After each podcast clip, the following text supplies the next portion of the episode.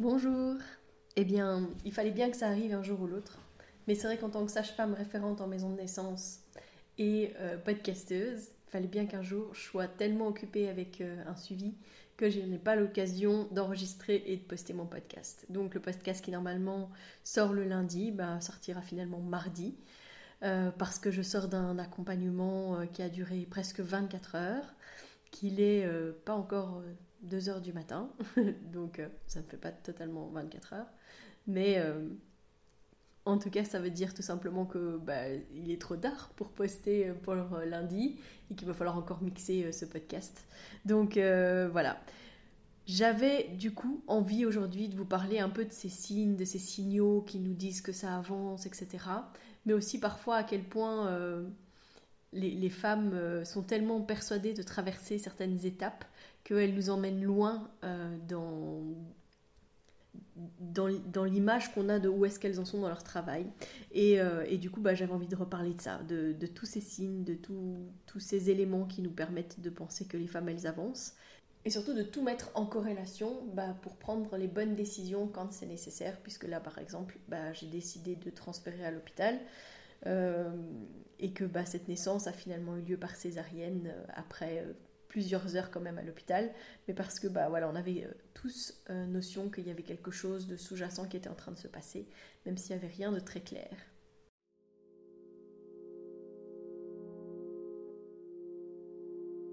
Bienvenue dans Bulle de Sage-Femme, le podcast qui déconstruit les croyances, démystifie les peurs sociétales, redonne toute sa place à la physiologie des femmes qui savent enfanter dans leur pleine puissance, mais aussi des bébés qui savent se mettre au monde. Ici, vous profiterez de l'expertise de sages-femmes pratiquant en dehors des hôpitaux, des accouchements à domicile ou en maison de naissance. Nous souhaitons que vous trouviez les outils, les informations pour que vous puissiez être les acteurs de la naissance de votre bébé, et ce quel que soit le lieu où vous avez décidé de l'accueillir. Mon nom est Mélissa Chambard, sage-femme, maman de cinq enfants. À chaque épisode, je vous partagerai mes astuces, mes bons plans, mon expertise, des anecdotes, mais aussi des témoignages de parents de sages-femmes et des rencontres inspirantes autour de la périnatalité, dans la bienveillance, la force, la puissance.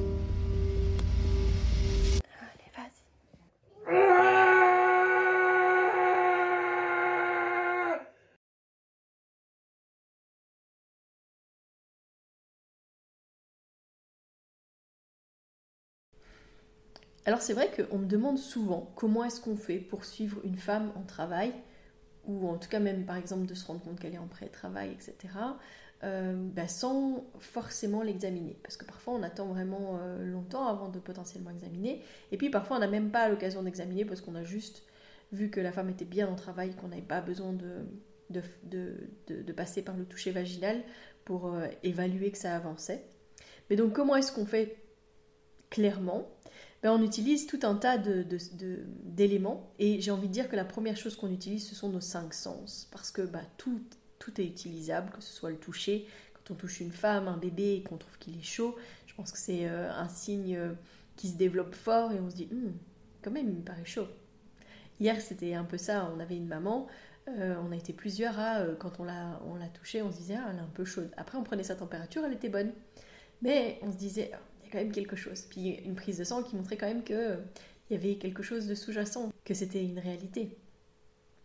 Donc, euh, on se fie donc à nos cinq sens, mais on se fie aussi euh, et surtout à notre sens clinique. Et ça, il y en a beaucoup qui me posent des questions sur cette question de sens clinique. Qu'est-ce que tu veux dire par sens clinique, etc. Je vous rappelle déjà qu'il y avait tout un, un épisode sur le sujet, l'épisode 7, qui était après la conférence avec Céline Lemay, sage-femme québécoise.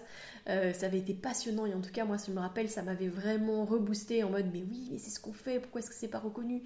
Comment ça se fait qu'on ne reconnaît pas aussi cette sagesse qui se développe avec notre expérience, avec notre observation, avec euh, nos accompagnements? Parce que je crois que chaque femme, chaque couple nous apporte une nouvelle pierre à notre édifice, une nouvelle pierre en tout cas à notre mur de la connaissance et de la compréhension du monde des naissances il n'y a pas un seul moment où je me dis euh, que c'est bon, j'ai toutes les cartes là et que j'ai moyen de tout comprendre, toutes les situations.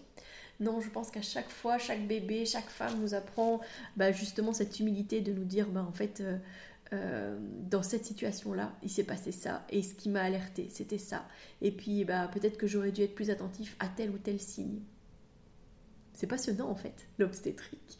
C'est passionnant en fait d'accompagner les naissances et c'est passionnant bah, justement euh, de continuer à, être ouvert d'esprit et à ressentir parfois que il y, avait des petits signes, des petits symptômes, des petites choses qui nous mettaient la puce à l'oreille et euh, des fois on ne sait pas expliquer pourquoi. Moi je dois dire que parfois je me dis juste hum, il y a un truc qui coince, il y a un truc qui bloque, je pense que c'est peut-être ça, etc. Et c'est vrai que ben on n'a pas on n'a pas un échographe au bout de nos doigts, on n'a pas, il y, a des éléments qu'on ne peut pas euh, euh, clairement identifier en tant que tels, mais que les petites lumières s'éclairent, les petites choses nous disent ah attention. Bah, dans notre, je pense que dans notre sens clinique, c'est quelque chose qui se développe fort et qui nous fait dire bon, pour moi là il y a un blocage, pour moi là il y a quelque chose, je dois aller chercher euh, de l'aide parce que bah, je ne vais pas rester dans cette situation ad vitam. Alors c'est clair que euh, quand on accompagne les naissances physiologiques, moi je sais que je me rappelle aussi souvent euh, les bases, les bornes. Et euh, quand j'en arrive dans un, accompagnement long comme ce qui s'est passé avec cette, maman, ben ça vient de toute façon heurter la norme, j'ai envie de dire, parce qu'on on sort de la norme en faisant un, un accompagnement qui dure aussi longtemps. et puis surtout, c'est de se dire, finalement, quelles sont les balises qui me disent que je suis toujours en sécurité et à l'inverse, quels sont les éléments qui me disent qu'il y a quelque chose qui est en train de glisser. Pendant tout un temps, en fait, à part le fait qu'elle avait un col qui dilatait tout doucement, j'avais pas vraiment d'autres signes, d'autres choses qui pouvaient me faire dire hmm, warning, là, il y a quelque chose qui est sous-jacent et qui ne va pas. Par contre, moi, intérieurement, il y avait un comme du sable dans les rouages, euh, quelque chose qui me faisait dire bon, on va rester alerte, on va rester, il y a quelque chose potentiellement qui risque de se passer. Et je vais pousser plus loin la réflexion parce que comme on fait un suivi global et que ce sont des femmes qu'on suit pendant toute leur grossesse, ben en fait j'avais déjà ce, petit tips d'alerte pendant sa grossesse. Alors il n'y avait rien qui disait qu'elle était hors des lignes, mais euh, moi j'étais, c'est une patiente par exemple chez qui on a fait beaucoup plus de prises de sang parce que euh, y avait des signes où on n'était pas sûr, on se disait bon, on, va, on, va, on va vérifier, il ne faudrait pas qu'on passe à côté d'une prééclampsie, etc. Euh, mais voilà, on a, on a, on a utilisé notre, euh, notre sens clinique et puis on a utilisé la clinique pure en mode bah alors on va se fier aussi à ce que vont nous donner comme chiffres bah, les marqueurs au niveau de la prise de sang. Je dis tout le temps que c'est hyper important d'écouter les femmes, d'écouter les bébés, d'écouter les parents, les, couples, etc. Parce que ce sont eux qui nous donnent énormément d'informations. Et pendant les naissances, c'est vrai et à la fois c'est pas totalement vrai. Je m'explique. Je, trouve que euh, parfois les femmes, elles sont tellement persuadées euh, qu'elles sont à un certain stade du travail qu'elles nous donnent tous les signes et toutes les, toutes les manières d'être et de faire des femmes qui sont en fin de travail. Et comme ça, ça nous arrive encore de parfois nous faire, je mets des guillemets euh, avec le mot, mais de nous faire un peu avoir. Euh, pourquoi? Bah, Moi, je suis pour qu'on transmette l'information, hein. sinon, euh, évidemment, je ne ferai pas ce podcast.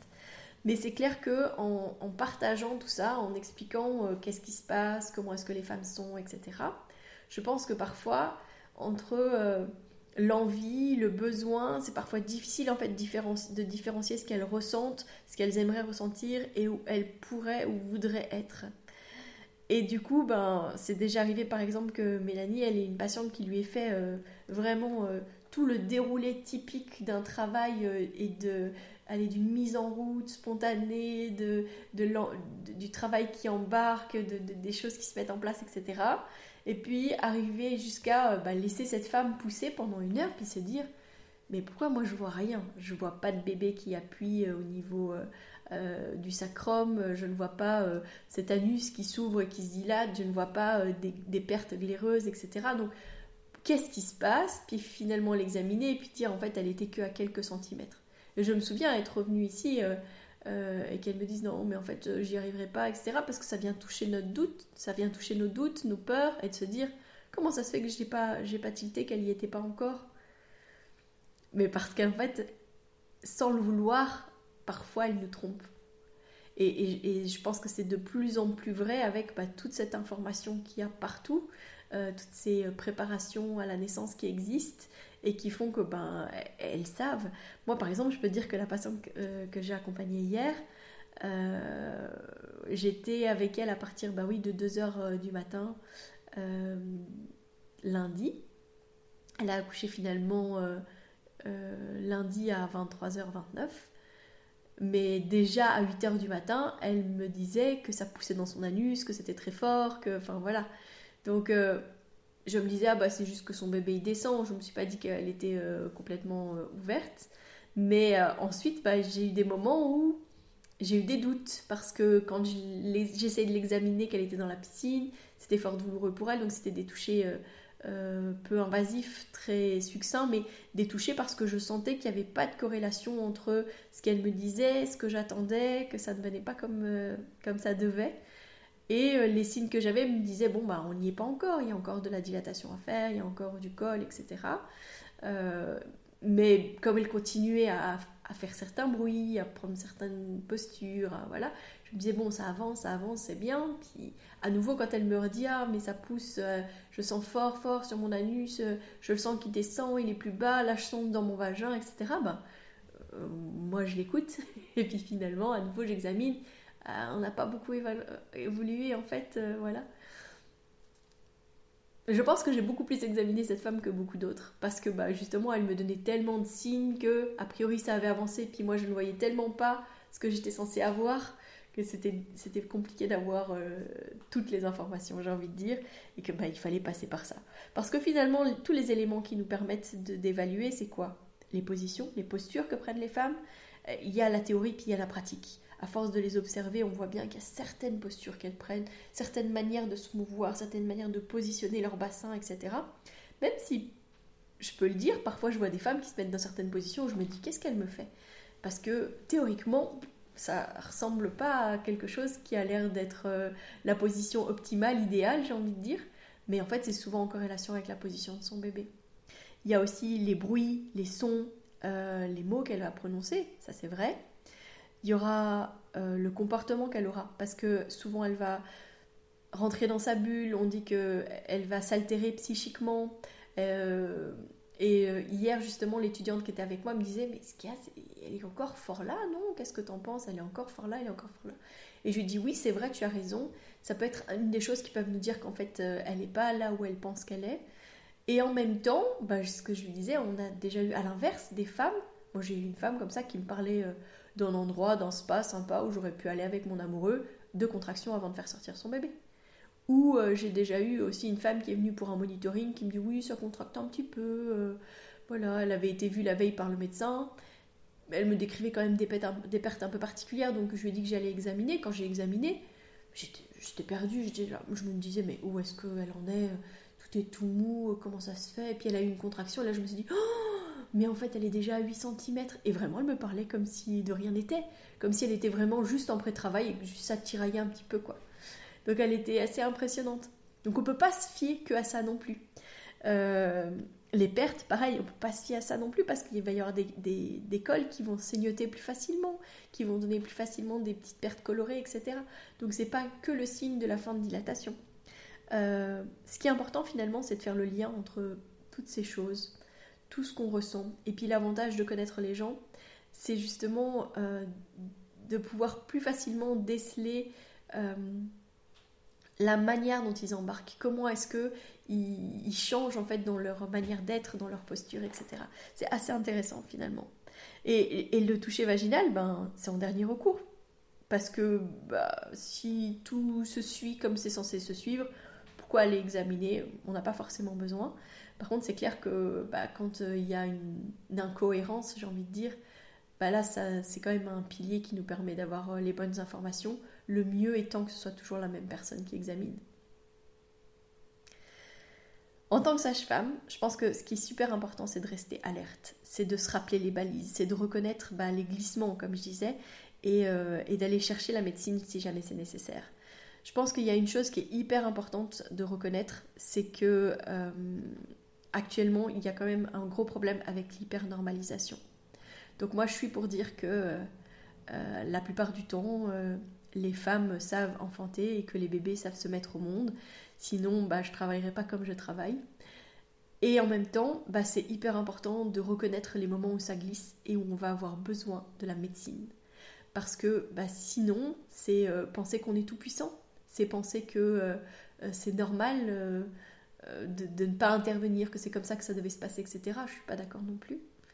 Et, parfois, bah, c'est nier des, signaux d'alerte qui nous disent Eh oh, là, on n'est plus dans le bon, là. On a besoin justement de l'aide de la médecine. Et puis, bah, ça peut être parfois euh, un peu d'ocytocine, ça peut être parfois euh, un besoin d'une ventouse, et ça peut être parfois, euh, comme on a eu une péridurale, et parfois une césarienne. Donc, utilisons la médecine à bon escient. Effectivement, reconnaître que parfois l'hypermédicalisation peut avoir des effets, c'est une chose, mais refuser la médicalisation quand c'est nécessaire, c'en est une autre. En tout cas, je reconnais que l'expérience que j'ai aujourd'hui avec mes collègues a été très enrichissante, comme toujours. Ce qui est toujours intéressant, c'est les échanges qu'on a ensemble.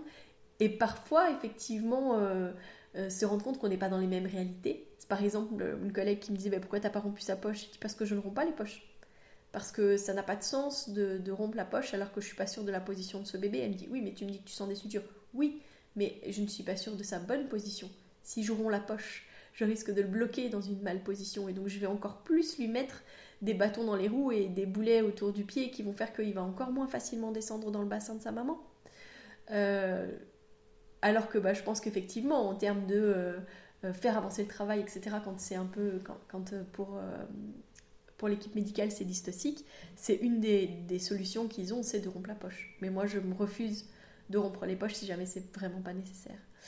Et, euh, à l'inverse, bah, j'ai euh, la sage-femme de nuit qui était vraiment extraordinaire, avec qui on a eu des chouettes, euh, des chouettes échanges aussi, et qui à un moment donné me dit Ah bah écoute, là je vais te laisser regarder, etc. Mais est-ce que Mélissa vous a appris à pousser? Elle demande à la patiente. Et alors je regarde la sage-femme et je lui dis Ah non, moi je n'apprends pas mes patientes à pousser. Et alors elle me regarde avec des grands yeux en me disant Comment ça les sages-femmes n'apprennent plus aux patientes à pousser? Et je dis Mais non, parce que moi, ce que je veux, c'est qu'elles comprennent que il faut pas pousser. Que tant que leur corps n'a pas ce réflexe d'expulsion, il faut pas pousser, il faut attendre. Euh, donc clairement, bah, j'ai un peu avoué en lui disant, bah non, c'est vrai, je ne prépare pas euh, les patientes à savoir pousser, puisque je leur explique le réflexe et à quel point ça va les aider. Mais je reconnais aussi que ça peut m'arriver d'utiliser euh, la poussée dirigée. Et à, que, à ce moment-là, eh ben, ce qui se passe, c'est qu'on on accompagne au fur et à mesure, sur le moment donné, on guide la patiente pour qu'elle arrive euh, à faire euh, la poussée dirigée avec nous, qui l'aidons. Donc c'est pas quelque chose qu'on enseigne, et je mets des guillemets, mais clairement c'est parce qu'on donne l'information toujours dans l'idée d'un suivi physiologique. Alors c'est un bénéfice et puis c'est parfois difficile parce que bah, je pense que dans des situations où bah, les glissements nous amènent à de la médicalisation et à des difficultés, etc., c'est vrai qu'on n'aborde pas toutes les complications qui peuvent être possibles. Peut-être que c'est un manque dans, les informations qu'on doit donner. Euh, et peut-être qu'on devrait faire une préparation spécifique pour ça, je ne sais pas. Peut-être à réfléchir.